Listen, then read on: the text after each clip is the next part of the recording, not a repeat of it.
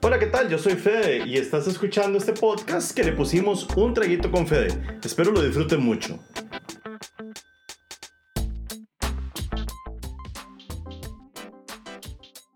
Bueno, y ahora sí empezamos. Hoy les traigo una joyita de la que les he querido hablar durante mucho tiempo. El famosísimo y poderosísimo tren eléctrico, que lo único que yo que de poderoso y famoso tiene es el montón de ruido que le han hecho en las redes sociales, sin contar el currículum que le va a dejar a cierta persona, que no vamos a mencionar todavía, y la deuda que nos va a dejar en el país. Ok, no voy a hablar del fondo del proyecto, eso ya lo hicieron los expertos en ferrocarriles, como Miguel Carabaguías, Clinton Cruikshank, o en temas financieros como ya lo hizo Luis Loría. Yo vengo como un costarricense más a hablar de este proyecto que me tiene completamente nervioso.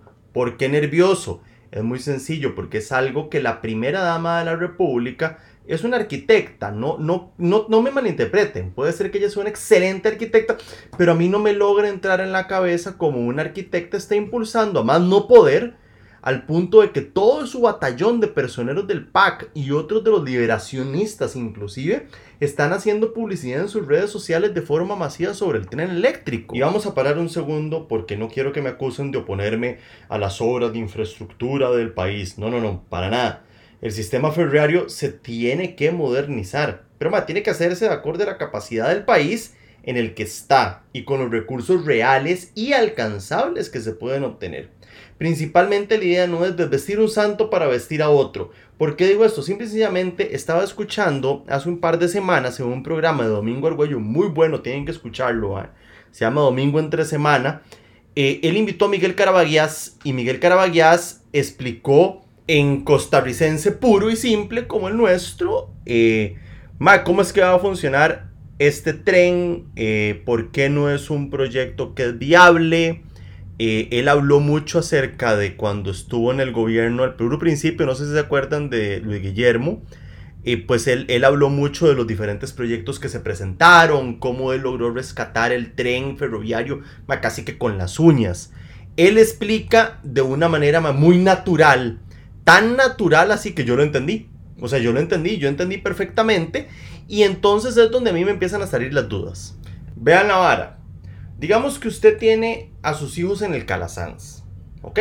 O en el Vargas Calvo, para tener los dos sabores. No vayan a decir, ah, ma, es que solamente hablamos de colegios caros, en fin. Por ahí pasa la línea del tren actual, si bien no recuerdan, ahí en San Pedro Montes de Oca. Mae, pretenden que esa línea sea doble línea. O sea, tren va, tren viene. Estamos hablando, de que según los cálculos matemáticos que hicieron, va a pasar una unidad de tren cada 2.5 minutos. Se la voy a dejar picando un segundito para ver si la agarran. Ok, mae, es la entrada de un colegio a las 6, 7, 8 de la mañana con trenes pasando cada 2.5 minutos. ¿Usted se imagina la clase de madre vial que se va a armar ahí con agujas cerradas, agujas abriéndose, trenes pasando? Ojo, todavía no he tocado el tema que para mí es más delicado de todos. Mae, son carajillos. O sea, son carajillos, mae, que van tal vez con el celular, mae, tratando de cruzar la calle, mae, no se fijan, mae. Imagínense la cantidad de potenciales accidentes que pueden haber tren versus ser humano lamentable, muy, muy, muy, muy lamentable, cosa que no queremos que pasen. Ma, pero esa vara se soluciona muy fácil, me van a decir, claro, ma, ponemos un puente peatonal y San se acabó. Está el puente peatonal y todo sale perfecto. A menos que usted sea aquella luminaria que todos conocemos, el cual iba caminando y chocó con el tren. Él a pie, el tren detenido y él chocó con el tren. Y lo peor de todo es, que él hace mofa de eso. ok, lo, que quiero ahora es hacer un ejercicio ficticio. Vamos a hacer un ejercicio ficticio de un carajo que se llama Juan. Este Juancito vive en Concasa, en San Rafael de la Juela. Y resulta que trabaja en la zona Franca América, ya por el Cariari. O si quieren, cualquier otro de esos lugares que hay por ahí, ese montón de gente que produce de verdad para el país, sino como los burócratas, empleados públicos. Digo, me, me, contaron, no, no, no estoy muy claro del asunto. Digamos que Juan sale de su casa a las 6 de la mañana, toma el tren, es, tiene que irse desde Arajuela hasta San José. En San José hace un transbordo a otro tren que va a ser de San José de Heredia para llegar a bajarse ahí por el Real Cariari, donde tiene que caminar, ¿qué es eso? Como un kilómetro más o menos hasta llegar a su lugar de trabajo. Entra, se loguea, se sienta y etcétera, etcétera, etcétera. Ese mae se tardó dos horas. ¿Ok? Dos horas se tardó en salir de su casa hasta llegar a su cubículo de trabajo. Esto es con el tren actual.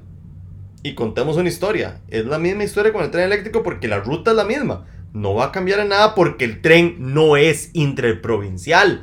El tren lo dejaron tal cual como existe la línea. Entonces Juan va a ir en el nuevo tren eléctrico, el cual es un upgrade a un tren eléctrico con emisiones cero. No me malinterprete una vez más, madre. O sea, el, planeta merece un respiro. Yo, yo toda esa parte lo entiendo. Toda esa parte lo entiendo. Mae, pero con lo que está costando, cómprenle un hijo de puta Tesla al Mae para que él pueda andar en un carro eléctrico y ya está, nos quitamos esa bronca de encima. Ok, a veces me emociono mucho, o sea, se, se, me sale mucho, pero es que el tren eléctrico es para mí es todo un tema muy, muy, muy delicado. ¿Eléctrico o no eléctrico? De carbón, de gas butano, de gasolina, de diésel, como quiera llamarlo. Este Mae va a tardar más o menos dos horas dos horas. Más, yo hice el ejercicio en Google.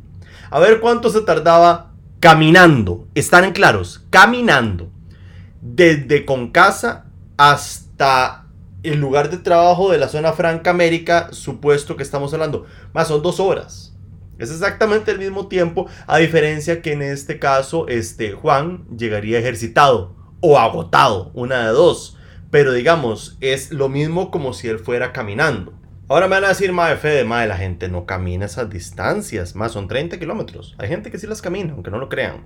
Pero bueno, digamos que entonces eh, Juan toma la decisión muy sabia, en vez de caminar, pues por supuesto que sí, muy sabia de agarrar la lata. Eh, él va a la parada de Concasa, agarra la lata, eh, se va por la ruta 27, se detiene en Forum 1, en la parada que hay en Forum 1, cruza el puente peatonal baja en Lindor. Aquí se va a encontrar con un pequeño juego de Frogger, no sé si se acuerdan, a ver cómo cruza para que no lo atropellen, porque el bus que sigue tiene que cruzar hacia donde están los tipollos, al puro frente de la entrada de Forum 1. Entonces, pues le va, le va a costar, le va a costar bastante. Él toma ese bus, llega al Real Cariari, el Real Cariari le toca otra caminada, que es la misma que le tocaría con el tren. O sea, no me malinterpreten. Es exactamente la misma caminata pero este trayecto va a durar más o menos una hora. Es decir, en una hora él estaría en su casa. Cinco días laborales, hora por turno, se salvó 10 horas de su vida versus las 20 horas semanales que tendría que tener si usara el tren porque son dos horas ida, dos horas vuelta, 5 por 420, o sea, sigamos entendiendo los números. los números son fascinantes, los números a mí me encantan. Más rápido en la casa, menos tiempo en la presa. Crunchrank llama esto un tranvía. Eh, yo no conozco verdaderamente la diferencia entre tranvía, tren eléctrico eh, y demás. En fin, este tren, tranvía, berrinche, currículum, como lo quieran llamar, tiene otro tema muy doloroso. Digo doloroso porque es una vez más un tren o un proyecto país diseñado solo para la GAM. ¿Qué pasa con la gente de Guanacaste? ¿Para qué le sirve el tren a la gente de Guanacaste? Para absolutamente nada. Los cuales, adicionalmente, les va a tocar mediante algún sistema financiero, se van a inventar, que ya sea un impuesto, aporte voluntario, aporte país, aporte coronavirus, aporte Charlie, cualquiera que sea el nombre que le vayan a poner, pues simple le va a tocar a la gente fuera del GAM pagar por un tren que no van a utilizar nunca, lo cual ya está mal. Ya está muy mal porque tras de eso no saben si van a ser 50 o 100 millones de dólares. Gente, son millones de dólares, no son millones de colones, es, es un montón de plata. Pero bueno, eh, la gente me imagino que fuera del gran área metropolitana van a estar muy, muy, muy contentos con este nuevo rubro que van a tener que aportar para que algún mae progre, anteojos, barba desarreglada eh, pueda montarse en un tren. Me parece total y completamente fuera del sentido común. Y adicionalmente tenemos a todo el batallón pro gobierno que no deja hablar un solo minuto de las maravillas del tren. Tanto es así que ustedes se dieron cuenta que inmediatamente, pero fue impresionante, ipsofactamente, que nuestra gran Asamblea Legislativa decide eximir a las municipalidades de la regla fiscal, sale el alcalde Diamante, más el alcalde Diamante hablando maravillas del tren. O sea, estamos claros, alcalde Diamante hablando bien del tren. Es un tren caro. Entiendan, es un tren carísimo. Y lo peor de todo es que no tenemos claridad de cuál va a ser el costo final. Se están estimando que son 1.550 millones de dólares. Son 1.550 millones. Más, es un montón de plata. Ok. Pero no solo es eso, sino que hay que pagar entre 50 y 100 millones de dólares anuales en un subsidio. Y si no me da la gana pagar ese subsidio, ¿qué hago? Pues mamé, así de sencillo, porque me guste o no me guste, nos va a tocar pagarlo en algún impuesto sombreado, en algún marchamo, en algún IVA, en alguna carajada. Estoy sumamente encabronado con este tema del tren. Ok, vamos cerrando el tema eh, para ya. Ya dejémoslo así para no que no se me aburran ustedes.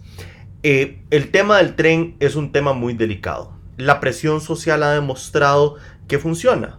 Tenemos que seguirlo utilizando. Tenemos que lograr que la Asamblea Legislativa, excepto el PAC, y es que me da demasiada risa cada vez que tengo que hablar de la Asamblea, pero tengo que como segmentarla para entendernos entre nosotros. Y lo vamos a entender. Que ellos siempre van a seguir luchando en pro del tren. Nosotros ocupamos que la Asamblea actual luche contra el tren, entienda, pide estudios, pide análisis y detengan este proyecto. Hay que entender una cosa muy, muy, muy clara. Este proyecto tiene la finalidad para Charlie y Claudia de ponerse una estrellita en el currículum. A ellos les quedan menos de dos años. Si nosotros logramos dar esta batalla, no lo van a lograr, no va a pasar el tren. Ahora, no, no me malinterpreten, no le deseo el mal a nadie. Simple y sencillamente, no me jodan, no me jodan el país, mis papás viven ahí, mis amigos viven ahí, ustedes viven ahí. Yo lo que quiero es que no quedemos con un país altamente endeudado por un berrinche de estos dos. Es así de sencillo. Creo que no ocupamos mucho más que eso. Analicemos, pensemos, veamos, tal vez no, o sea, tal vez no, es que este no es el proyecto realmente que ocupa el país en este momento. Pero bueno, voy a dejarlos hasta aquí con este tema. Quiero agradecerles a todos los que han escuchado el primer episodio. La verdad es que me han hecho muy, muy, muy, muy feliz. Un carajo muy feliz hoy ahorita. Eh, he hecho cambios. Eh, he tratado de minimizar los comentarios que me hicieron.